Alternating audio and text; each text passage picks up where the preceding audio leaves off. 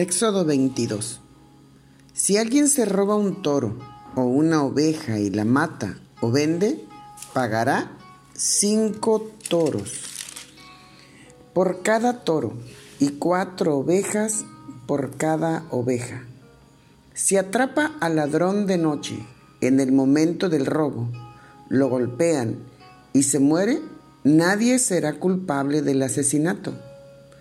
Pero si ya es de día, será castigado quien lo haya golpeado y dado muerte. El ladrón debe pagar lo que se robó. Si no tiene con qué pagar, será vendido como esclavo para que pague así lo que se robó. Si lo que se robó, ya sea un toro, un burro o una oveja, todavía está vivo, el ladrón pagará el doble. Si alguien deja pastar a alguno de sus animales en un campo o viñedo que no le pertenece, pagará lo que el animal se comió. El pago saldrá de la mejor parte de su cosecha. Si alguien prende un fuego y el fuego se esparce y quema el trigo que ya ha sido cosechado o el que está por cosecharse, tendrá que pagar los daños ocasionados por el fuego.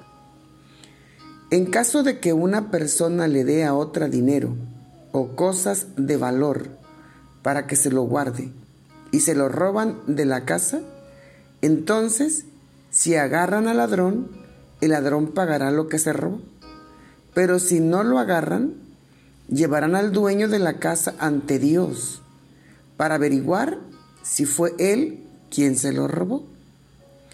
Si hay un desacuerdo con respecto a quién es el dueño de un toro, un burro, una oveja, ropa o cualquier otra cosa que se haya perdido y ambas personas dicen, ¿eso es mío?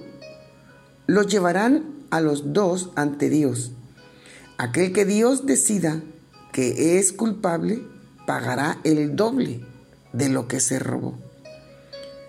En caso de que una persona le dé a otra un burro, un toro o cualquier otro animal para que se lo cuide, y el animal muere, o lo hieren, o se lo roban, ambas personas jurarán por el Señor que no fueron culpables de apoderarse de lo ajeno.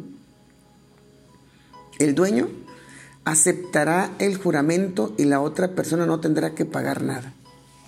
Pero si el que lo cuida fue quien se robó el animal, tendrá que pagarle el animal al dueño.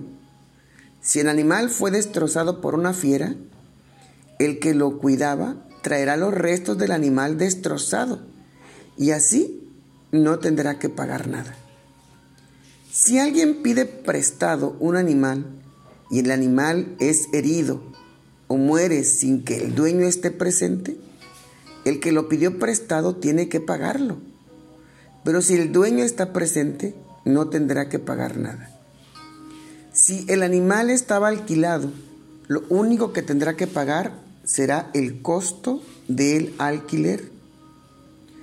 Si un hombre seduce a una mujer virgen que no esté casada y tiene relaciones sexuales con ella, tendrá que pagar la dote y casarse con ella si el papá de la muchacha dice que definitivamente no quiere que ella se case con él, de todas maneras, el hombre tendrá que pagar la dote completa. Tienes que dar muerte a toda mujer que practique la brujería. Quien tenga relaciones sexuales con un animal será condenado a muerte. Quien ofrezca sacrificios a otro Dios distinto al Señor también será condenado a muerte. No maltrates ni oprimas a los inmigrantes, porque ustedes también fueron inmigrantes en Egipto. No maltrates a las viudas ni a los huérfanos. Si los maltratas y ellos me piden ayuda, con toda seguridad que yo los voy a oír. Me enojaré mucho contigo y te mataré a espada. Tus mujeres quedarán viudas y tus hijos huérfanos. Si les prestas dinero a alguien pobre de mi pueblo, no te portes con él como un prestamista y no le cobres intereses. Si él te entrega su abrigo para garantizarte que te va a pagar, devuélveselo antes del anochecer. Pues si no tiene su abrigo para protegerse del frío, no va a tener con qué cubrir su cuerpo. A la hora de dormir, si él me pide ayuda, lo escucharé, porque yo soy compasivo. No ofendas a Dios ni maldigas al gobernante de tu pueblo. En tiempo de cosecha, me darás tu primer fruto y tu primer vino. No esperes hasta más adelante en el año. Me darás tu primer hijo. Me entregarás también la primera cría de tus vacas y de tus ovejas. Los primeros siete días se quedará con su mamá, pero el octavo día de nacida me la entregarás. Ustedes serán mi pueblo santo. No coman carne de animales que las fieras hayan matado, que los perros se coman esa carne. Y bueno, pues hasta aquí con el capítulo 22. Dios sigue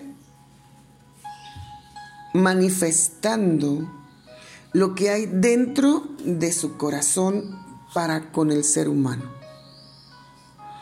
Dios es un Dios justo, Él es santo, es perfecto y desea regular nuestras relaciones interpersonales. O sea, cómo nos llevamos los unos con los otros. Dios es muy, muy detallista, pero lo que resalta en cada expresión que hay en el corazón de Dios, lo que es malo y por otra parte, lo que es bueno. Sin duda que Dios desea que nosotros podamos entender que la bondad proviene de Él, la justicia, la equidad, el bienestar de cada uno de nosotros como individuos. Volvemos a resaltar pues la máxima de Dios. No le hagas algo a nadie que no quieras que te hagan. Y hazle a las personas lo que a ti te gustaría que te hiciera. Hay una expresión en la escritura y es que con la vara que midas es con la que Dios te va a medir. Dios quiere que nosotros seamos compasivos, honestos, justos, transparentes. Es cierto, en nuestro corazón existe la inclinación hacia lo malo en algún momento nos llenamos de ira, frustraciones, amarguras, resentimientos. Pero es nuestro deber y nuestra obligación lidiar con esas emociones y desarraigarlas de nuestro corazón para que no nos lleven a actuar con injusticia para con los demás. Pero si en algún momento, pero si en algún momento, en un acto de frustración, de ira, de desesperación, de amargura, o por la razón que sea, lograbas cometer una injusticia como robar, como matar, como seducir a una mujer, como robarte un toro, un borrego, un becerro. ¿Ok? Nadie podía matarte. salvo en el caso de que lo hacían de noche.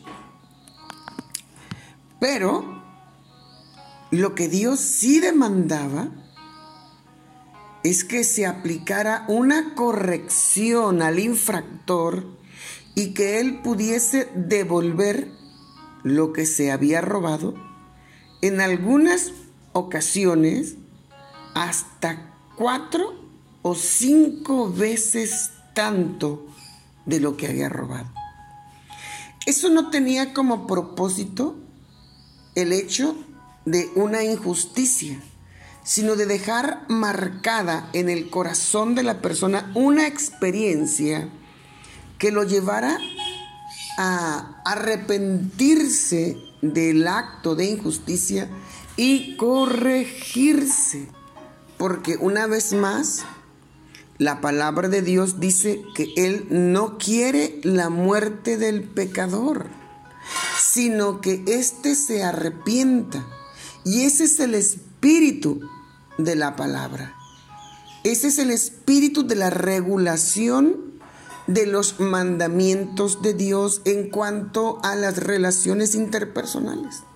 Como ya hemos dicho anteriormente, a través de nuestra comunión con Dios, a través de pasar tiempo en oración, estudiando y meditando la palabra, nuestra mente, nuestra alma, nuestro espíritu se purifica de las cosas malas que hay ya en nuestra mente, en nuestro corazón o en nuestra alma. Ahora, por un lado tenemos que Dios desea que nadie haga lo malo, pero conscientes, o Dios estando consciente de que lo vamos a hacer, ¿ok? Entonces él no quiere que tú mueras siendo un infractor, sino que se aplique la sanción y el correctivo disciplinario adecuado para hacerte entender que practicar lo malo es algo que produce un malestar en la vida de otra persona. Y si tú no quieres eso para ti, no debes de querer eso para nadie. Así que Dios aplica la sanción o ordena la sanción que tiene que aplicarse para llevar al infractor al arrepentimiento. Y esta es la parte más, más importante que tenemos que entender de Dios porque esto impera por toda la Biblia. Dios está dispuesto a perdonarte.